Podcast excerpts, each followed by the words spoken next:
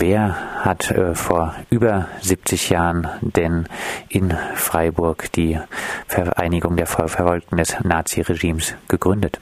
Ja, das waren die äh, Überlebenden aus KZs und Gefängnis im Hitlerfaschismus in ähm, Deutschland und die haben sich äh, 1947 auch schon vorher zusammengefunden, um dafür zu sorgen, dass äh, sowas nie wieder passiert, nie wieder Faschismus, nie wieder Krieg war die Losung. Und ähm, die, die orientierten sich an dem Schwur vom Buchenwald, äh, die Vernichtung des Nazismus seinen Wurzeln ist unsere Losung. Der Aufbau einer neuen Welt des Friedens und der Freiheit ist unser Ziel. Daran, das ist heute noch die Orientierung für uns. Und damals haben Menschen wie Peter Gingold, ähm, Esther Becherano und ähm, Hans Gasparitsch und ähm, Alfred Hauser und viele andere haben die ähm, die VVN damals, Vereinigung der Verfolgten des Naziregimes, im Gallushaus äh, in Frankfurt gegründet. Das war das Haus, wo der erste Auschwitz-Prozess stattgefunden hat. 70 Jahre oder über 70 Jahre VVN BDA, wie fällt deine Bilanz aus? Ja, das war immer ein äh, Auf und Ab. Ähm, denke, wir haben schon äh, einiges erreicht und Antifaschismus und Rechtsradikalismus zwei ähm, gegensätzliche Positionen sind und ähm, dass in Deutschland äh, Faschismus keinen Platz mehr haben darf und dass alles dafür getan werden muss. Und ähm, leider ist es halt auch so, dass die VVN weiterhin notwendig ist und wir hätten es natürlich gerne, wenn sie überflüssig wäre, aber die Verhältnisse sind nicht so. Wir haben wieder eine Phase rechtsradikaler neonazistischer Bewegungen. Äh, Beispiel ist die AfD, äh, die da ihre rassistische Politik äh, offen austrägt und antisemitische Politik. Und wir haben versucht, ähm, durch eine starke Bewegung äh, die NPD, dass die NPD verboten wird. Das ist uns leider nicht gelungen. Mehrere hunderttausend Unterschriften haben nicht ausgereicht, um Politik und äh, besonders Verfassungsgericht dazu zu bringen, das Verbot auszusprechen. Leider ist es in einem Beschluss äh, geendet, ähm, dass die NPD angeblich nicht bedeutend genug sei. Das war der Hauptgrund. Das ist ja kein justiziabler äh, Begriff. Ja.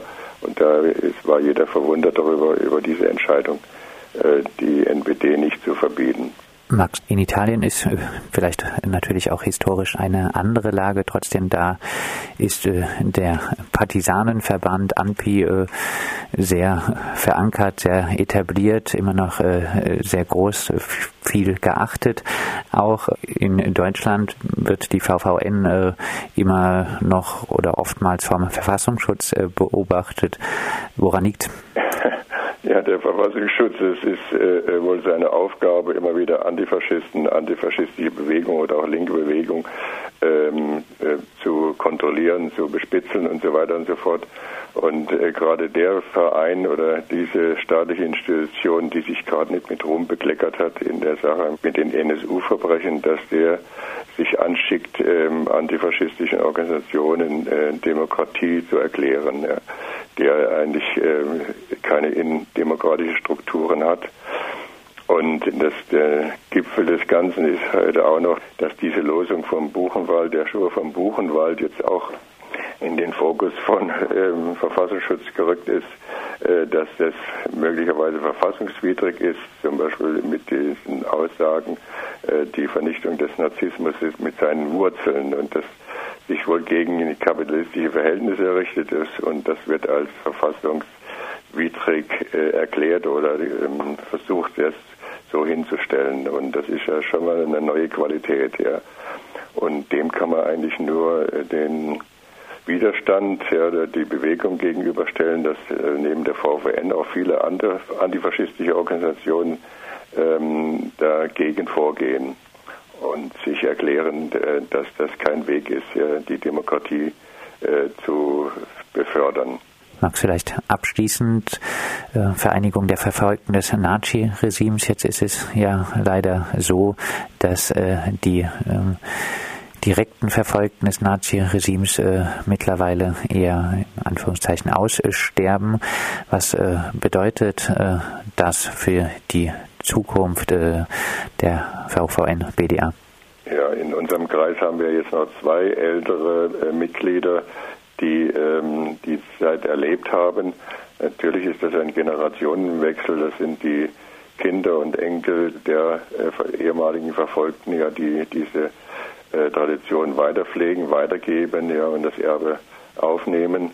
Und äh, das heißt, eine neue Erinnerungspolitik, Gedenkstättenpolitik, ja, und äh, da steht eine Aufgabe vor uns, die wir noch neu organisieren müssen und inhaltlich auch diskutieren müssen, ja, und was das im Einzelnen bedeutet. Und äh, wir sind dabei, uns auch jetzt in, in nächster Zeit äh, stärker nach außen zu wenden und gerade in dieser Hinsicht äh, Gedenkstättenfahrten zu unternehmen und ähm, ähnliche aufklärende ähm, kulturelle äh, Veranstaltungen. Und ähm, da versprechen wir uns dann auch wieder einen stärkeren Zugang zu Menschen, die an antifaschistischer Arbeit Interesse haben und äh, Interesse gefunden haben.